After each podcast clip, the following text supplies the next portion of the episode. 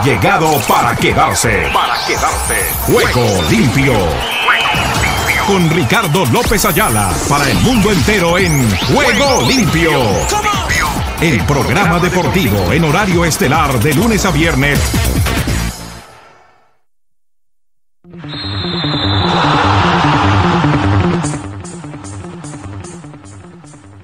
Reciban el cordial y afectuoso saludo a este amigo de usted, Ricardo López Ayala, que ya está aquí para presentarles todas las novedades en materia deportiva.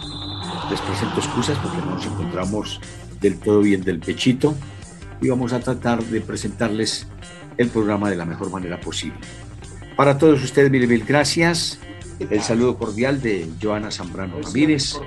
Igualmente esperando la pronta recuperación de Luis Campos, como también de otra serie de personajes que se encuentran con quebrantos de salud. Ya se va recuperando Jairo Correa en Nueva York, lo va haciendo también Emilio Cejas. Oiga, parece que ha sido un ataque violento. El único que medio se salvó es el hombre que nos presta hoy el aporte y la asesoría en esta actividad, como es Oscar Chinchilla. Para él, para Emilio Cejas, para Jairo Correa y para todos los componentes mi saludo cordial en este día. Y nos vamos con esto que dice así. Ruedan, ruedan los titulares del deporte en juego limpio.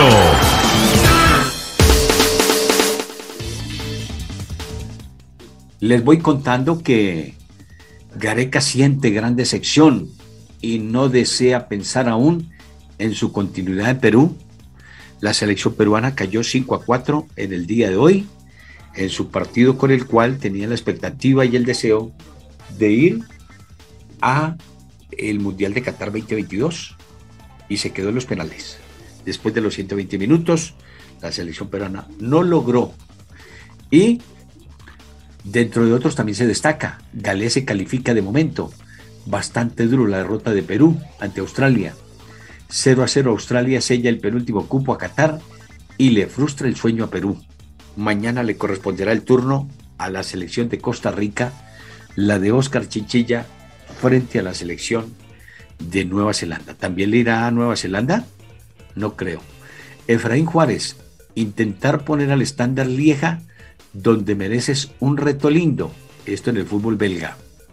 En el fútbol de Qatar 2022, como les decía, Australia y Perú, se quedó el boleto los canguros australianos. 5 a 4, después del 0 a 0. Y con eso prácticamente las cosas se van a dilucidar mañana con el último boleto de los 32 que tendrán participación en la cita de Qatar 2022. Sel Ryan entra a Dramain y el enroque de porteros que desconcertó a Perú. Seleccionador de Australia orgulloso de alcanzar la hazaña de ir a Qatar 2022. 0 y 5 y creo que son seis las participaciones mundialistas en el último tiempo de, de Australia. Gareca dice, dolido por no darle una alegría a la afición peruana. Australia se clasifica a Qatar desde el punto penal y estará en el grupo D. 0-0 Perú-Australia disputarán al paso a Qatar en tanda de penaltis. En el béisbol de las grandes ligas, Buxton y Gran escogidos, jugadores de la semana en las grandes ligas. 0 por 0 Perú y Australia jugarán en la largue era lo que decían en los titulares, previo a lo que se ampliaría el compromiso a 120 minutos. En el gol abierto de Estados Unidos, Mickelson dice, mi preferencia es poder elegir el camino que quiera. De otra parte, todo está prácticamente basado en Australia y Perú, que se iban al descanso previo a la igualdad de empate a cero tantos. En la vela Copa de la América, el Alingui de Red Bull Racing confirma que entrenará en Barcelona este verano. Y ya, por ejemplo, hoy, al margen de lo que les decía con relación a la despedida de Marcelo del Real Madrid, hoy se conoció que Xavi Hernández seguramente no va a tener en cuenta a Gerard Piquet. O sea que se le vinieron todas al, al rubiecito, porque ya el corte que le hizo Shakira fue definitivo. Le dijo, me da mucha pena, pero ya no más. Ya yo le había aguantado creo que una o dos veces Ya la tercera no es que se vaya la vencida. Parece ser que Shakira, que ya tiene 45 y que creo le llevaba 10 a Piqué, pues que siga gozando de su vida por allá en España, pero ella se va a los Estados Unidos. La tercera etapa no ofrece respiro, día de subir y bajar en el ciclismo Vuelta a Suiza. ¿Qué más les cuento en materia deportiva para este día? Por acá tengo algunas otras novedades. Hoy será el quinto juego de la NBA entre los Golden State Warriors y la representación del Celtic de Boston. Argentina, la programación semanal de Star, las estrellas, el mejor fútbol del mundo, se vive en Star. El dolor de Ricardo Gareca por la derrota de Perú. Perú cayó con Australia y se quedó sin mundial. Croacia dejó sin chances a Francia en la Nationals League.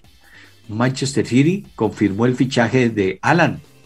En el ranking ATP, Meveret en el número uno del mundo. Hoy tendremos todas las novedades con Alejandra Telles y Humberto Flores en materia del tenis.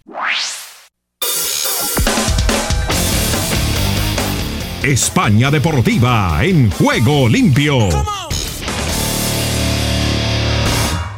Y nos vamos con lo que ha sucedido en el día de hoy tras la presentación de Australia frente a la representación del Perú en esta confrontación que definía otro de los boletos hacia la cita mundialista 2024. Por el sector derecho ingresaba el ataque peruano, pero se iba al fondo de la raya para tener allí la oportunidad y posibilidad del equipo australiano de volver a sacar la pelota en un ingreso que hacía por el sector derecho del equipo eh, peruano Cueva y que se perdería con esa posibilidad.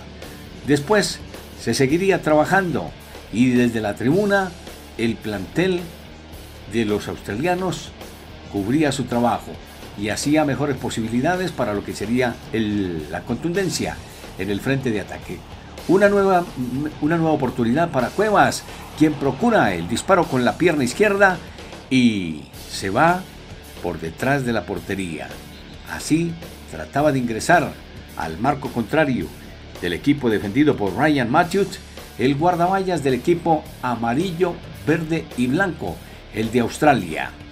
Pasaban los minutos y se seguía recorriendo después un trabajo en la mitad de la cancha que procuraba la representación australiana para llegar desde atrás y estar allí el empalme de el jugador Arix Bejic que disparaba con pierna derecha pero se iba rasante al palo de la mano izquierda del guardaballas peruano Pedro Galese. De nuevo el equipo australiano por el sector izquierdo. Procura de nuevo la oportunidad para salir por ese sector del campo. La pelota parecía que traspasaba, pero volvía desde el centro por el sector izquierdo la representación australiana y de nuevo Galese detenía el disparo nuevamente de el atacante Hasid Behic que había trabajado en la zona posterior pero que procuraba llegar con pierna izquierda. Desde la tribuna, todavía la gente peruana miraba sus cronómetros, hacía sus cuentas respectivas y llega este disparo con propiedad para estrellarse rebeldemente en el vertical, vuelve a procurar la selección peruana y se pierde una linda oportunidad con la que llegaba desde atrás la oportunidad y la posibilidad de uno de sus hombres. Hablamos de el trabajo de Aquino en compañía de Edson Flores. Nos vamos a los lanzamientos desde la 12 metros, 11 pasos. Allí lograba el tanto el jugador australiano marcado con el número 11. Hablamos de Remani y la tajada del guardaballas del equipo australiano Matthew Ryan ante la dificultad de Advíncula, quien desperdiciaba la oportunidad y la posibilidad para llegar con esa posibilidad la representación australiana y sería el clasificado 5 a 4 en la definición desde los 11 metros al pegarle con pierna izquierda víncula el número 17 del equipo peruano y se perdía la posibilidad. 5 a 4 ganaron los australianos y están en Qatar 2022. Cuando de deporte elegante se habla, nos vamos al tenis.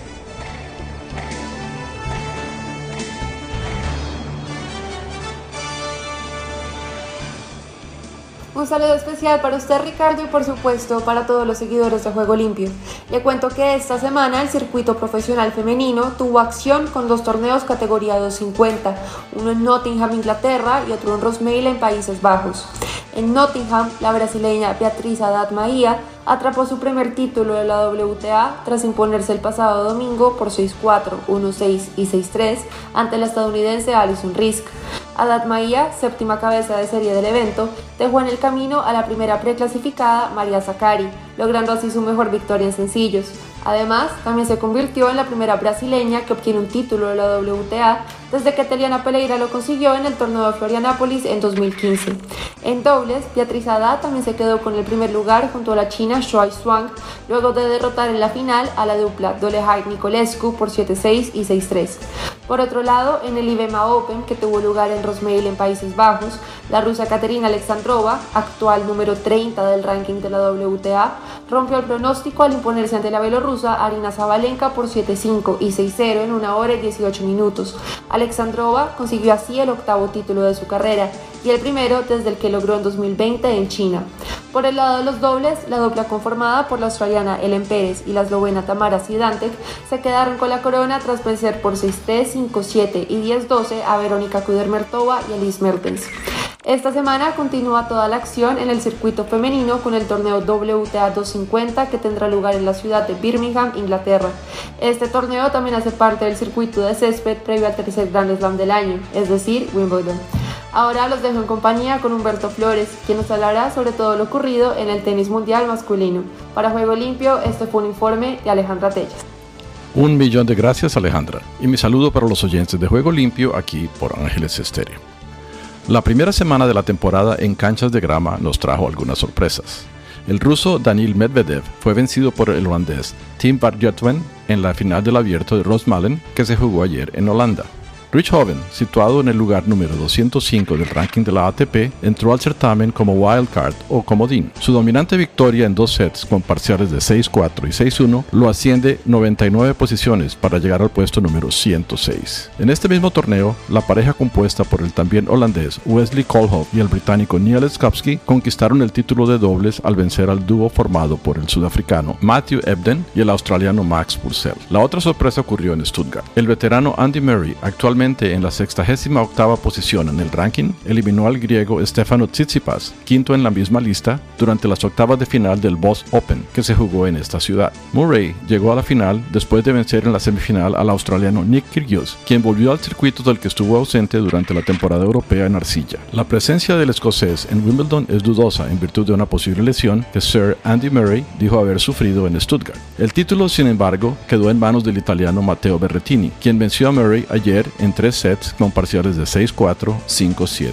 y 6-3. Berrettini volvió al circuito de forma espectacular, tras un periodo de recuperación por cirugía en una de sus manos que lo mantuvo alejado de las canchas durante toda la temporada de arcilla. El par formado por Hubert Urkax de Polonia y Mate Pavic de Croacia se quedaron con el título de dobles al vencer a Tim Puetz y Michael Venus de Alemania y Nueva Zelanda respectivamente en dos sets que terminaron en tiebreakers. Y seguimos hacia Wimbledon, la senda tiene dos paradas importantes esta semana. 32 tenistas encabezados por Casper Ruud y Matteo Berrettini ya están en las canchas del Club de la Reina en Londres para disputar un título ATP 500. Otros 32 tenistas liderados por Daniil Medvedev y Stefano Tsitsipas tienen encuentro marcado en la Floresta Negra de Alemania, donde están disputando el ATP 500 Terra World Open en Halle. Para Juego Limpio les informó Humberto Flores.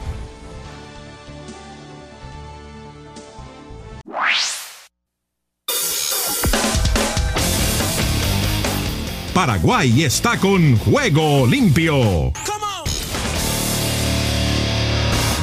Hola, hola Ricky amigos de Juego Limpio. Un saludo desde Paraguay. Vayamos a ver las informaciones que se van resaltando en la jornada en el ámbito deportivo.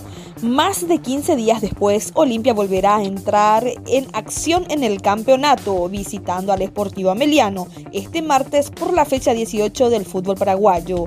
Julio César Cáceres contará con las vueltas de varios referentes y a su vez prepara la incursión de un juvenil al onceno inicial. Olimpia, quien es tercero con 30 puntos, reaparece en el torneo Apertura, luego de haber disputado dos superclásicos al hilo ante Cerro Porteño.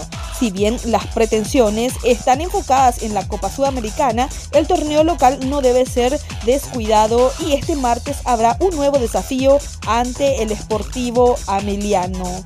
En cuanto a Cerro Porteño, anunció la vuelta de Federico Carrizo. Como es habitual, el club realiza una publicación antes de oficializar la llegada de un jugador. Para el argentino, el ciclón emuló la recordada imagen que publicó Marco Trovato en referencia al jugador que supuestamente rompió el protocolo de COVID-19 al pasear en un shopping de Asunción. En este caso, Francisco Arce solicitó dos refuerzos y llegaron ambos, Brian Zamudio y Federico Carrizo. Y en cuanto a General Caballero, consiguió una importante victoria en el primer partido de la fecha 18, disputado en el Parque del Guairá ante Guaireña. Los visitantes lograron el triunfo que les sirve para poder salir de los últimos lugares y dejar atrás una mala racha de resultados. Clementino González y Guillermo Auche anotaron para los ganadores, mientras que el empate parcial anotó Miguel Paniagua para los guaireños. Estos fueron los resultados que se arrojaron después de disputarse varios partidos. Guaireña perdió 2 a 1 ante General Caballero. En cuanto a Nacional, que acaba de disputar también su partido, ganó 3 a 0 ante Tacuarí. En cuanto a Guaraní, disputará ante Libertad. Esportivo Ameliano se enfrentará a Olimpia y Cerro Porteño a Resistencia. Y en cuanto a los puntajes, queda de esta manera por la jornada 19. Libertad lidera con 45 puntos, Cerro Porteño con 38, Olimpia con 30, Resistencia con 28, Guaraní con 25. En cuanto a Nacional y Sol de América están con 23 puntos, Guaireña y Tacuarí con 20 puntos, General Caballero con 16, 12 de octubre con 14 y Esportiva Meliano con 13 puntos. Estas son las informaciones que se resaltan en la jornada. Desde Paraguay informó Rebeca Ferreira.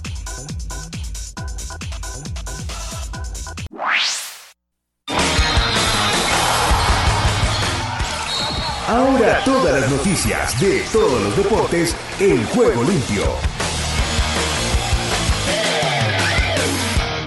Florentino Pérez, presidente del Real Madrid, aseguró que el brasileño Marcelo se marcha tras culminar todos los sueños de un niño de 18 años que llegó al club del que se marcha siendo leyenda, el que más títulos ha ganado y resaltó la fantasía y felicidad que siempre ha trasladado con su fútbol un jugador irrepetible.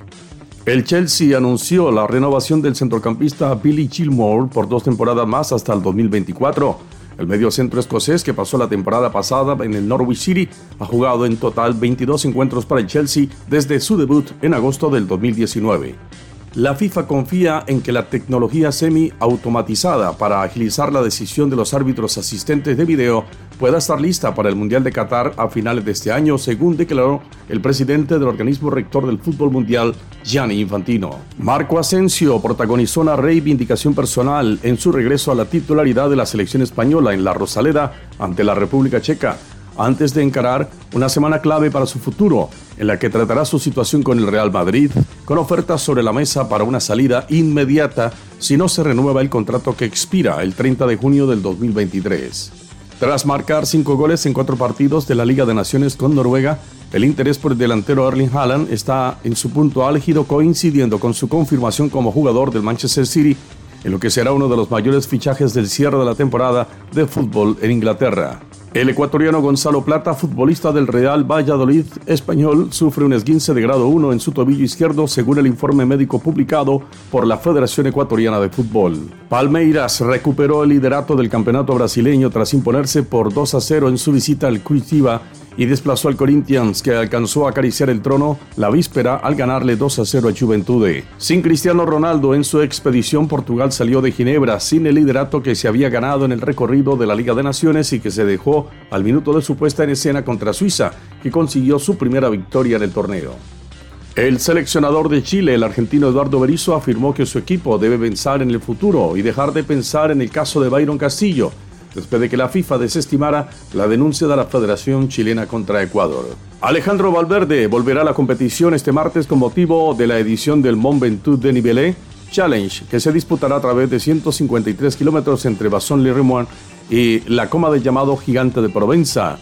El norirlandés Rory McRoy, ganador del Abierto de Canadá, se ha situado tercero en la clasificación mundial del golf tras el estadounidense Scotty Schiffer y el español John Ram.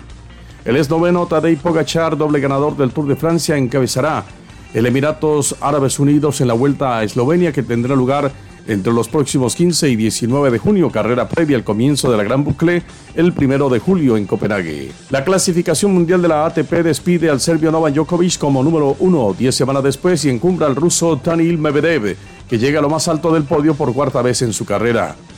Sabrina Ionescu de los New York Liberty se convirtió en la cuarta jugadora en la historia de la WNBA que logra más de un triple doble y en la primera que consigue doble dígitos en tres categorías diferentes en solo tres cuartos.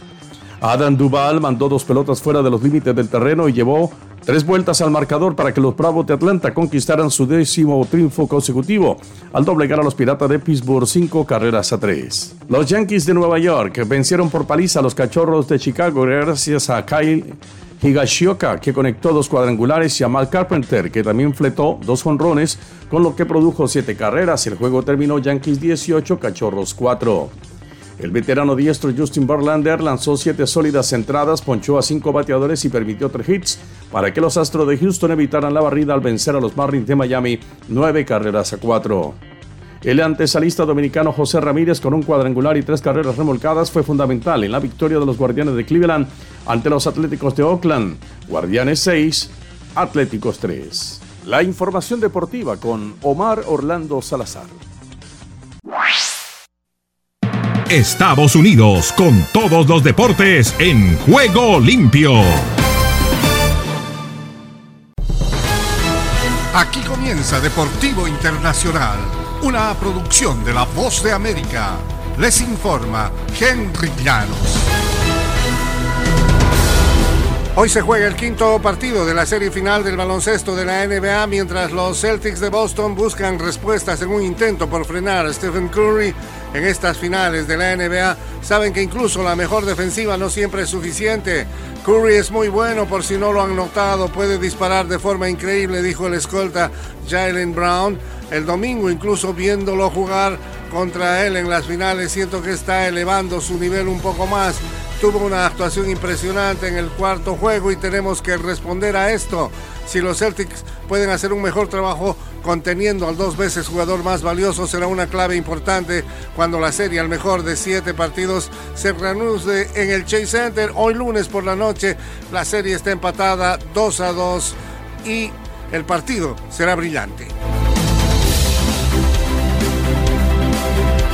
Con lágrimas en los ojos durante un banquete en la víspera de su gran día, Floyd Mayweather Jr. fue inducido al Salón de la Fama Internacional del Boxeo ayer domingo mostrando solo un dejo de emoción en su voz al aceptar el reconocimiento. He hecho mucho en mi carrera, pero esto es por mucho lo mejor, dijo Mayweather, quien dio crédito a su madre, padre y hermana por gran parte de su éxito. Quiero agradecer al Salón de la Fama Internacional de Boxeo por darme esto. Esto va para mi papá, porque se lo merece.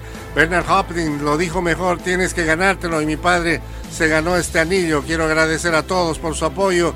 Quiero decirles a todos los peleadores, gracias a ustedes, son extraordinarios, dijo. No había ocurrido esto sin ustedes, muchachos, decía Mayweather.